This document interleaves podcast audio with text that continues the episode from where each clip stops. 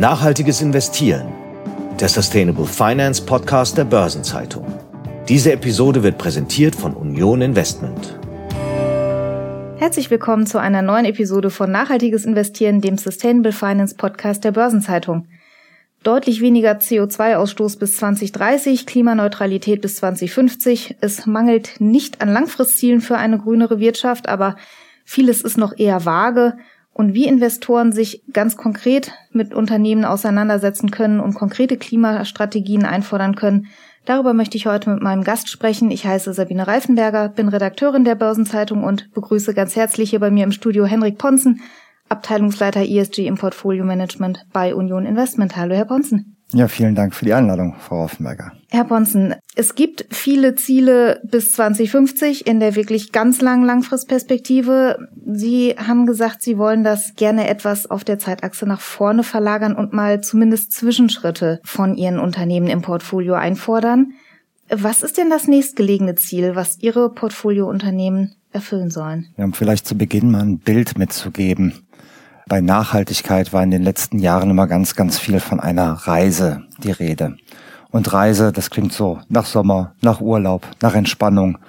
Und tatsächlich ist der Weg, den wir vor uns haben, eher ein sehr, sehr steiniger und in jedem Fall ein anstrengender.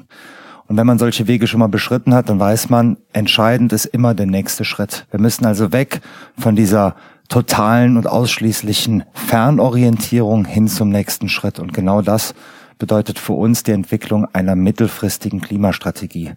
Was bedeutet das konkret? Der nächste Schritt, der steht bis 2025 an.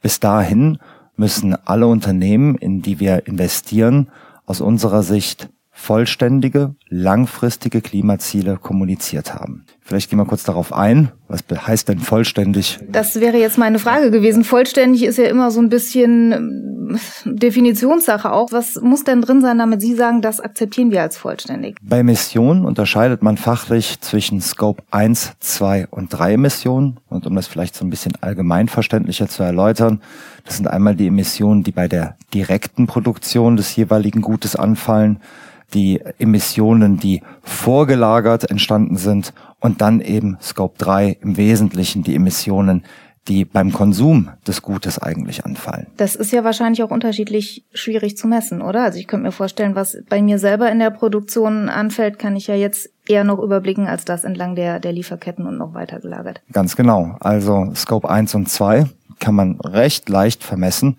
Diejenigen, die das tun, werden mich jetzt korrigieren und sagen schon, das ist schwierig genug. Aber bei Scope 3 wird es sehr, sehr schwierig. Aber eigentlich entscheidet sich die ganze Frage erst in den Scope 3 Emissionen, denn dort liegen ja so beim groben Daumen 80 Prozent der Emissionen. Ich denke, das ist jedem klar. Also ein Auto zu produzieren mag sehr energieintensiv sein, aber maßgeblich entstehen wohl die Emissionen, wenn man ein Auto nutzt. Ne? Das mal so als Bild mitgegeben. Und das heißt, all diese Dinge müssen aber bis 2025 zumindest mal in diesen, diesem Plan, in diesen, dieser Zielformulierung enthalten sein. Ja, auf jeden Fall. Denn nur wenn wir den Hauptteil des Problems angehen, haben wir eine Chance, ihn zu lösen.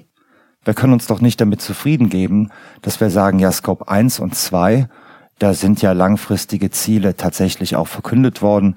Also wenn wir mal schauen, von den etwa 3000 Unternehmen, in die wir als Union Investment aktiv investieren. Da liegen 75 Prozent der finanzierten Emissionen bei gerade 50 Unternehmen. Und 45 dieser 50 Unternehmen haben bereits langfristige Klimaziele veröffentlicht. Das ist also nur eine verschwindend geringe Minderheit, die das noch nicht gemacht hat. Wenn wir jetzt aber auf die Vollständigkeit dieser Ziele schauen, dann haben bisher nur zwölf vollständige Ziele tatsächlich auch veröffentlicht. Und die gute Nachricht ist daran, vor zwei Jahren waren es nur sieben und man kann jetzt eigentlich fast monatlich mitzählen, wie neue Unternehmen mit hinzukommen. Und für uns bedeutet das strategisch, eine Klimastrategie, die nur fordert, was schon der Fall ist, das ist ja keine Strategie. Die kann nichts ändern.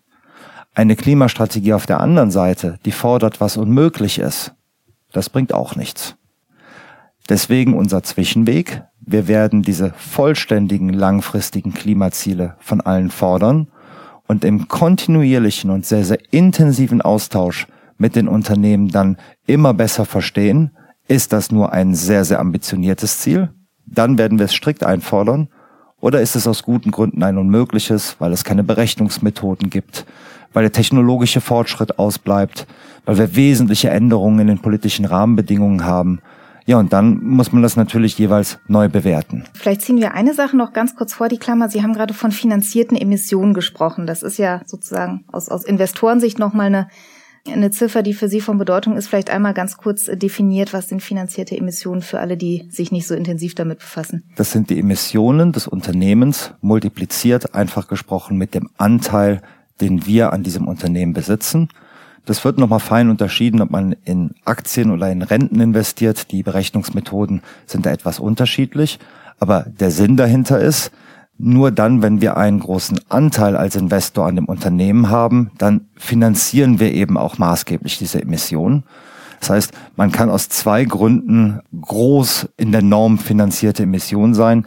Entweder, weil man unfassbar viele Emissionen absolut hat und wir eigentlich nur einen kleinen Anteil haben, oder aber, weil man vielleicht relativ kleine Emissionen hat, relativ gesehen, aber wir einen sehr, sehr großen Anteil daran besitzen. Und wir wollen das angehen, was unserer Verantwortung zugeschrieben werden kann und eben auch das, wo wir unsere Macht als Investor angehen können. Und deswegen finanzierte Emissionen und nicht nur absolute Emissionen. Man könnte da ja auch Umgehungstatbestände schaffen und sagen, ich investiere einfach vorwiegend in grüne Technologien, dann habe ich ja meine finanzierten Emissionen auch auf eine einfache Art gesenkt. Wenn wir nur die Zielfunktion hätten, grüne Portfolien zu bauen, dann wäre das ein probates Mittel. Aber wir wollen ganz ausgewogene und vor allen Dingen performante Portfolios für unsere Kunden bauen. Und da ist Klima und Nachhaltigkeit eine ganz, ganz wichtige Bedingung, aber eben eine Bedingung unter anderem. Und deswegen kann man nicht nur rein in grüne Unternehmen gehen.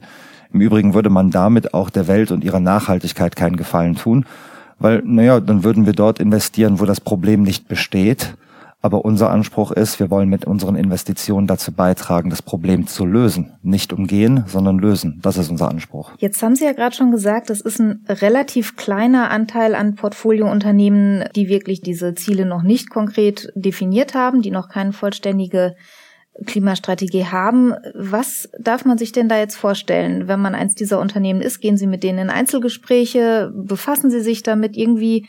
Müssen sie dir vielleicht einerseits ein bisschen vorwarnen, andererseits brauchen die ja vielleicht auch Hilfe. Wie setzen sie sich da auseinander? Ja, diese Unternehmen haben alle von uns einen Brief bekommen in den letzten wenigen Wochen.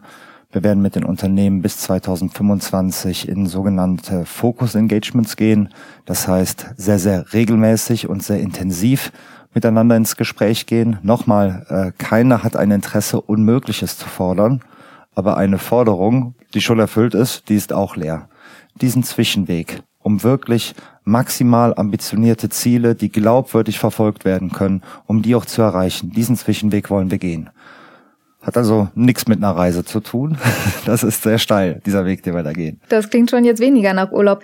Jetzt ist das ja auch was, was ja durchaus auch einen personellen Aufwand erfordert, oder? Also wenn ich mir das vorstelle, bei Ihnen im Haus müssen sich ja Leute sehr intensiv mit diesen Unternehmen auseinandersetzen. Das muss dann regelmäßig auch nachgehalten werden. Man muss monitoren, wie sind die Fortschritte. Wie allokieren Sie das auch und wie groß ist sozusagen auch der Anteil dieser, ich sage jetzt mal, Intensivpflegearbeit mit diesen einzelnen Unternehmen im Vergleich zu vielleicht anderen, die mehr oder weniger durchlaufen? Ja, die Arbeit ist sehr, sehr intensiv. Deswegen können wir das auch nicht allein in der ESG-Abteilung leisten, sondern wir sind im Portfolio Management in Sektortrios organisiert. Das heißt, die Expertin aus dem Rentenbereich, der Experte aus dem Aktienbereich und dann die Expertin aus dem Nachhaltigkeitsbereich, die arbeiten im jeweiligen Sektor zusammen und führen dann zu dritt, auch aufgeteilt, diese Gespräche, die bei uns auf unserer Plattform Siris dann noch dokumentiert werden, um allen zur Verfügung zu stehen. Ja, der Aufwand ist immens, aber er lohnt sich und er gehört auch einfach als aktiver Asset Manager zu unserer Aufgabe. Und wenn wir das gut machen, dann können wir uns differenzieren, weil wir eben erreichen können, dass wirklich etwas ja, geschieht, entsteht in der Welt, dass da eine Wirkung entsteht. Was ja oft auch so eine Klage ist, die von Unternehmen kommt, die auch von Asset Managern kommt, ist, dass es gar nicht so einfach ist, die Daten alle zusammenzutragen. Gerade wenn wir jetzt über Scope 3 sprechen, ist es ja eine große Herausforderung. Wie gehen Sie denn damit um? Oder auch wenn jetzt vielleicht ein Unternehmen sagt, wir können dieses oder jenes nicht beziffern, weil wir keine Daten haben oder dieses oder jenes ist vielleicht von der Taxonomie noch nicht erfasst und deswegen für uns schwerer einzuschätzen als andere Bereiche, wo es klarere Vorgaben gibt. Wie regeln Sie solche Fälle? Ja, die Probleme, die kennen wir, die nehmen wir sehr ernst und gerade deswegen wollen wir sie lösen. Es ist kein Rezept zu sagen, solange wir keine perfekten Daten haben, fangen wir nicht an zu messen, fangen wir gar nicht erst an zu arbeiten, weil wenn man dieses Rezept so konsequent verfolgt, dann wird man nie eine Lösung bekommen. Heißt also, lückenhafte, auch interpretationsbedürftige, mitunter noch Daten, die einer wirklichen Validierung bedürfen, auch Lücken in Berechnungsmethoden, sind keine Ausrede, sondern sind nur die nächste Aufgabe. Was würden Sie denn machen, wenn Sie sagen, ein Unternehmen liefert da nicht, weil es nicht kann, nicht will, aus welchen Gründen auch immer, gehen sie dann aus dem Investment raus? Weil letztlich könnte man ja auch sagen, na ja, dann habe ich ja erstmal nichts gewonnen, weil das Unternehmen mit seiner schlechten Datenlage wurschtelt dann im Zweifel weiter wie vorher und verbessert sich ja auch nicht, wenn ich nicht dranbleibe. Von Sektor zu Sektor ist das natürlich ganz unterschiedlich, wie kompliziert das ist und von Sektor zu Sektor entstehen da auch in unterschiedlicher Geschwindigkeit Protokolle, also standardisierte Bewertungs- und Messverfahren. Und deswegen kann man hier nicht alle über einen Kamm scheren, das wäre unfair und auch nicht sachgemäß. Trotzdem müssen wir schauen, gibt es denn in einem Sektor Unternehmen, die das können? Dann wäre das ja zumindest ein sehr starkes Indiz dafür, dass das grundsätzlich möglich ist. Wenn hingegen alle Unternehmen in einem Sektor nachweisen können, das ist nicht möglich, obwohl wir belegen können, es ähm, mit maximalem Aufwand versucht zu haben, ja, dann kann das natürlich kein Ausschlussgrund sein.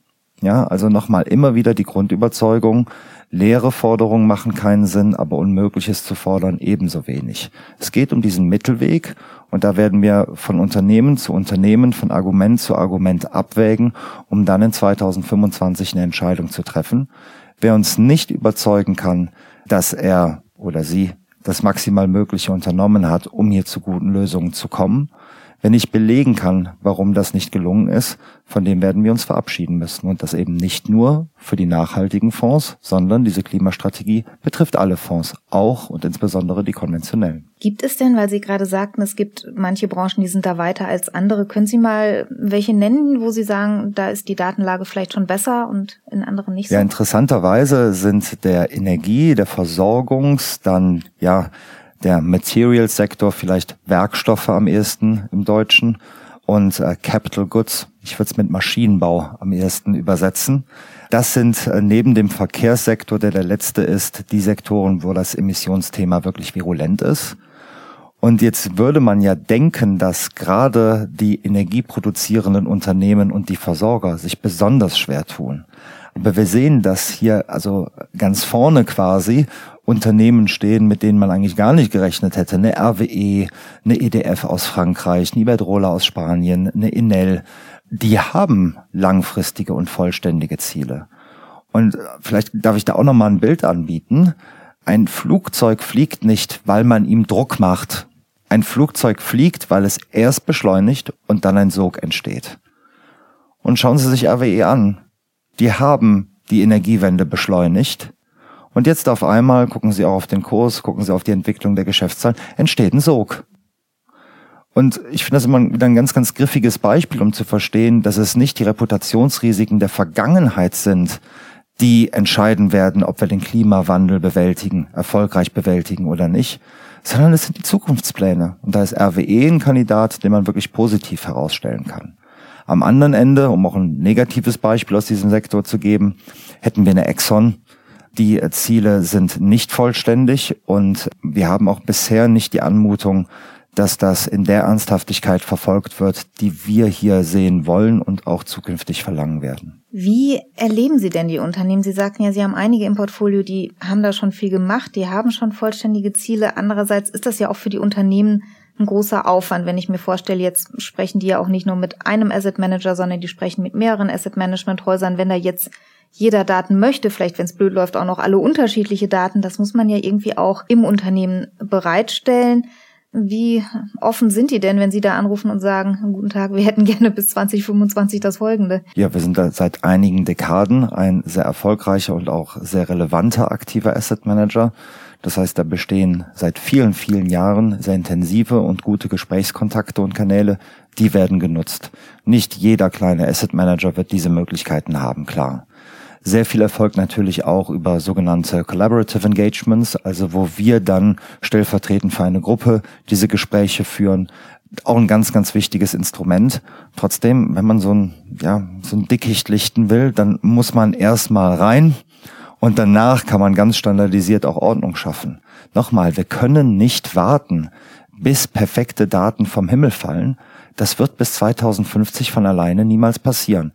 Dann haben wir aber schon den Schlamassel und dann wird es für viele, viele Anlagen sehr viel schlimmer, als wenn wir das Thema jetzt entschlossen, aber auch mit der nötigen Gelassenheit angehen. Jetzt haben Sie ja auch gesagt, ein Ziel, was im Prinzip schon erfüllt ist, ist kein Ziel mehr, sondern das ist ja dann schon da.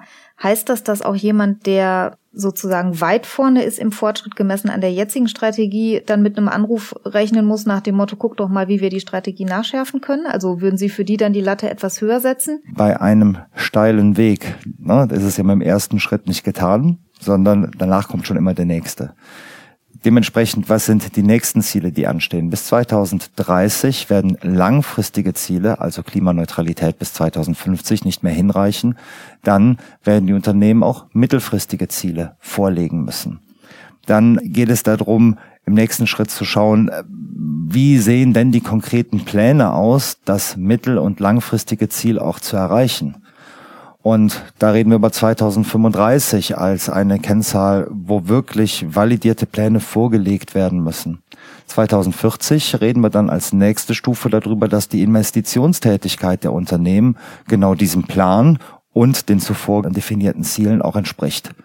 Sprich, der nächste Schritt wird nicht einfacher, nur weil man den ersten gegangen ist. Das ist wirklich ein Riesenprojekt. Aber ich möchte auch nochmal zurückdenken wir haben das ja auch geschafft, die äh, Pferde zu ersetzen durch Eisenbahn und durch Autos. Wir haben so viel geschafft. Denken Sie auch, äh, ja, von mir aus an die Mondlandung mit äh, Rechnern, die, ja, verglichen mit jedem Handy, was wir heute nutzen, im Grunde genommen also gar nicht leistungsfähig waren. Also die Aufgabe, wenn wir über Berechnungsmethoden beispielsweise reden, naja, wir haben Digitalisierung, wenn wir über technologischen Fortschritt reden, wir haben eine ja doch immer noch globale und sehr leistungsfähige Wirtschaft. Also ich sehe gar nicht so viele Gründe, warum das nicht gelingen soll. Viele Schwierigkeiten ja, aber machbar scheint es doch. Und ich sehe vor allen Dingen gar keinen guten Grund, warum wir nicht anfangen sollten. Wie ist es denn, wenn Sie mal sich mit Kollegen in anderen Häusern unterhalten? Ist es unter Asset Managern so ein Stück weit auch Konsens zu sagen, wir machen das, fordern das andere Häuser auch? Oder würden Sie sagen, da gibt es schon noch Abstufungen, mit welcher Intensität und mit welchem Nachdruck man diesem Thema auf Investorenseite begegnet? Also ich keine, kenne keinen Asset Manager, keinen relevanten Asset Manager, der den Klimawandel leugnet der sagt, wir berücksichtigen Nachhaltigkeit explizit nicht. Und äh, das scheint mir damit zu tun zu haben, dass die Sachlage Nummer ist, die sie ist und dass doch alle Wettbewerber vernunftbegabt denken und handeln. Die Intensität, in der man das tut, das ist ganz von der Größe und auch von der strategischen Ausrichtung des Unternehmens abhängig.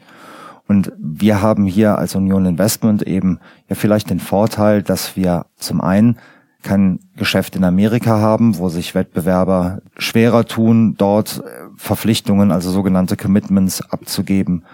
Wir haben den Vorteil, dass wir aktiv managen, also äh, nicht passiv. Dementsprechend können wir die einzelnen Unternehmen aussuchen und tun das und kaufen nicht den gesamten Markt.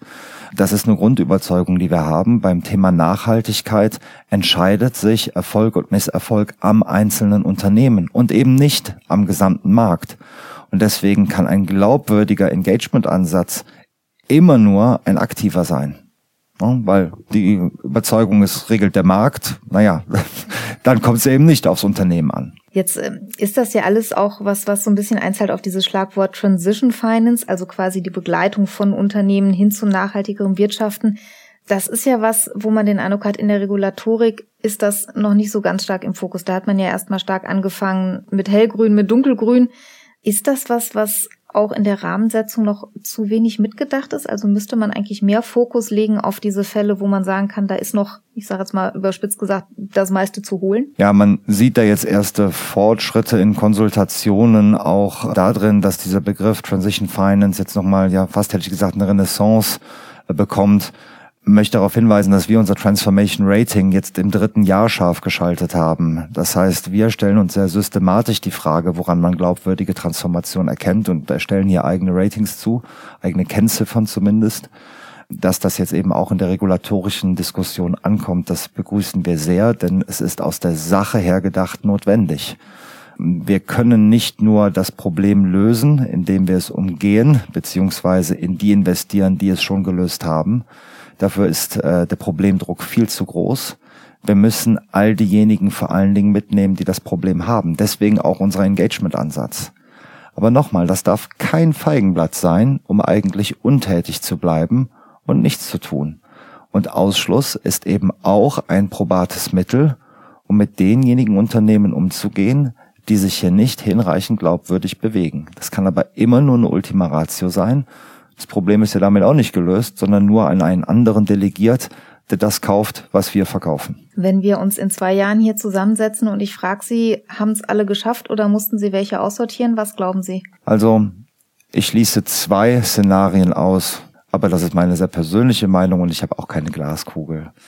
Ich schließe aus, dass es alle schaffen, weil dann hätten wir die Hürde etwas zu niedrig gelegt.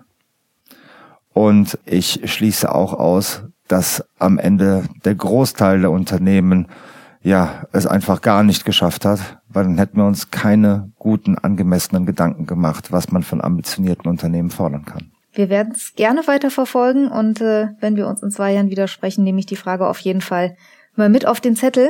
Vielen Dank für heute für den Besuch im Studio. Das war Henrik Ponzen, Abteilungsleiter ESG im Portfolio Management bei Union Investment. Schön, dass Sie bei uns waren. Vielen Dank. Vielen Dank, Frau Reifenberger. Ich komme in zwei Jahren sehr gerne wieder. Gerne auch schon früher. Bis dann.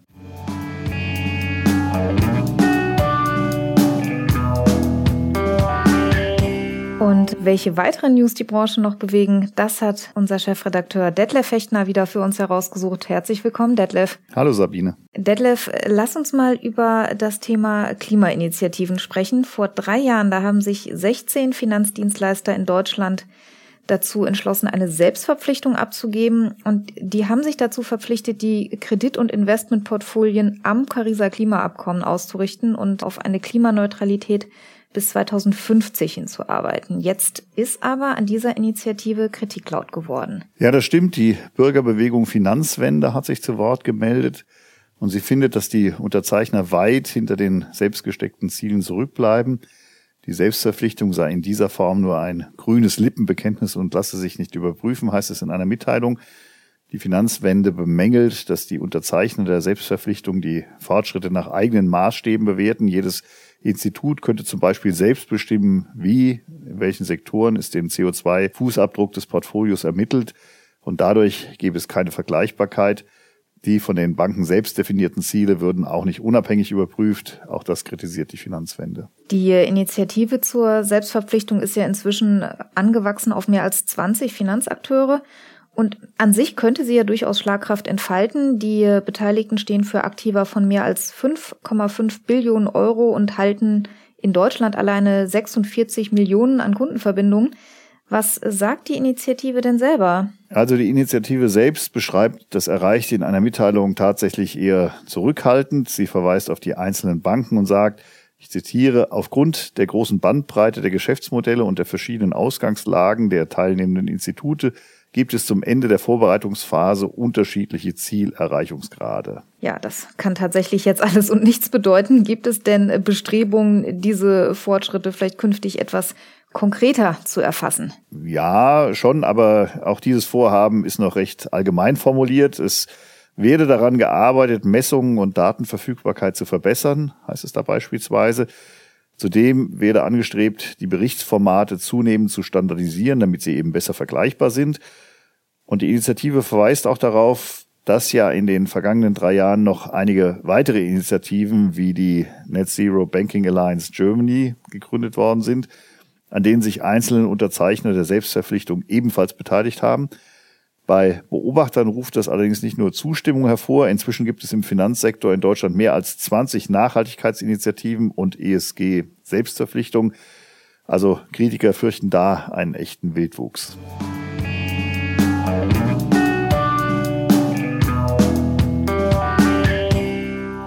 Auch die deutschen Versicherer wollen ja verstärkt klimaneutral investieren. Bislang allerdings muss man sagen, geschieht das noch eher in homöopathischer Dosis.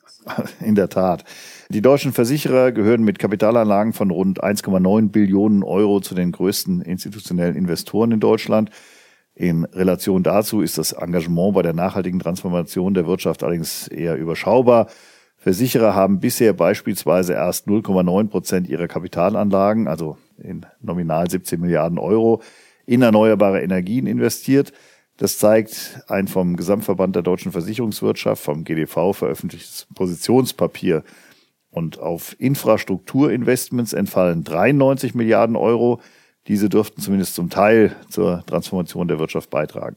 Was hat's denn für Gründe, dass die Versicherer sich nicht stärker engagieren? Also beim GDV sagt man, grundsätzlich sei man bereit, einen deutlich größeren Beitrag zur Finanzierung des Wandels zu leisten. Dazu müssten jedoch einige Hürden beiseite geräumt werden. Bei anerkannten Technologien wie Windkraft und Photovoltaik, da wünscht sich der Verband, dass Planungs- und Genehmigungsverfahren beschleunigt werden, indem Prozesse stärker standardisiert und digitalisiert werden. Bei Spezialinvestmentfonds gelte es zudem zu verhindern, dass der Betrieb von Anlagen mit erneuerbaren Energien und die Einnahmen aus Stromlieferungen zu einer Gewerbesteuerpflicht führen. Ja, und außerdem haben die Versicherer die Risikoverteilung im Blick. Ja, das Thema Risikostreuung liegt ja Versicherern gewissermaßen im Blut. Was genau stellen Sie sich denn da vor? Also bei der Finanzierung neuer und innovativer Technologien, zum Beispiel Wasserstoff oder Batteriespeicher, da will die Branche ihre eigenen Risiken minimieren, indem sie zum Beispiel den Staat mit Beteiligung in einer Junior-Position mit an Bord holt. Schließlich seien auch Finanzierungsmodelle denkbar, bei denen Förderbanken einen Teil der Risiken übernehmen. Und wie sieht's da mit den politischen Rahmenbedingungen aus? Also die Versicherungsbranche ist ja und hat ja schon stark in Strom, Wärme und Verkehrsinfrastruktur investiert. Und den Versicherern zufolge wäre noch viel mehr drin, wenn sich Kommunen, Länder und der Bund aber eben auch die Bundesministerien untereinander verstärkt in einem institutionalisierten Rahmen austauschen würden. Auch hier wäre das Ziel, Abläufe zu standardisieren, Genehmigungen, Förderungen einheitlich zu regeln und somit die Prozesse zu beschleunigen. Im Föderalismus ist das bekanntermaßen aber gar nicht so einfach.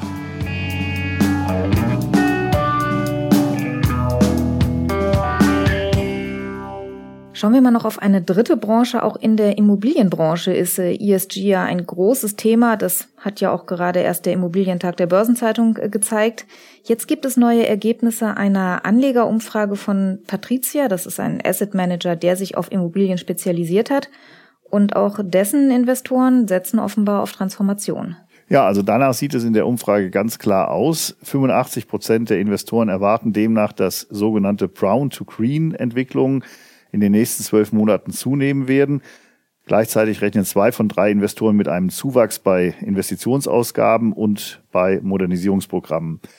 Außerdem werden Patricia zufolge ESG-Daten stärker genutzt. Nahezu 90 Prozent der Investoren erfassen und nutzen der Befragung zufolge inzwischen ESG-Daten für ihre Investments.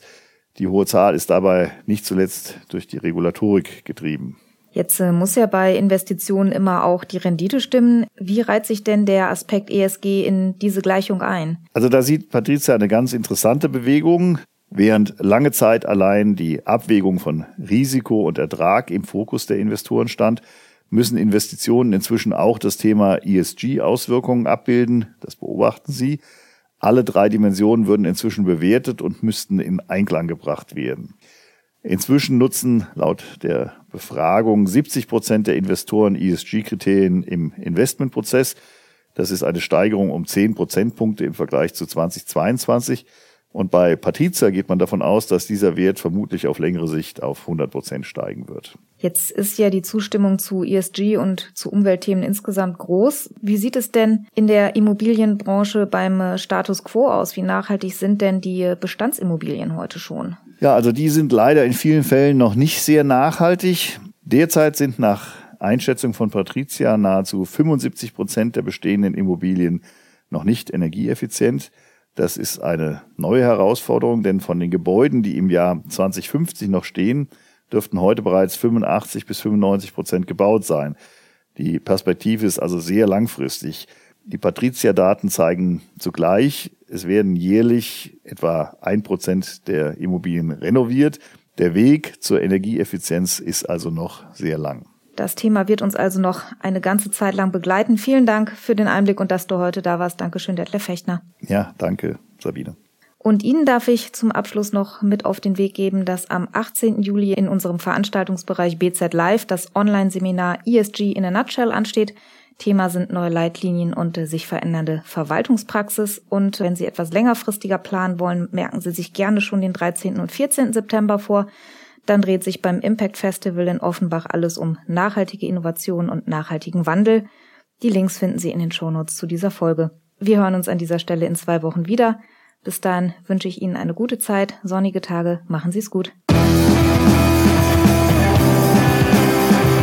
Das war Nachhaltiges Investieren, der Sustainable Finance Podcast der Börsenzeitung.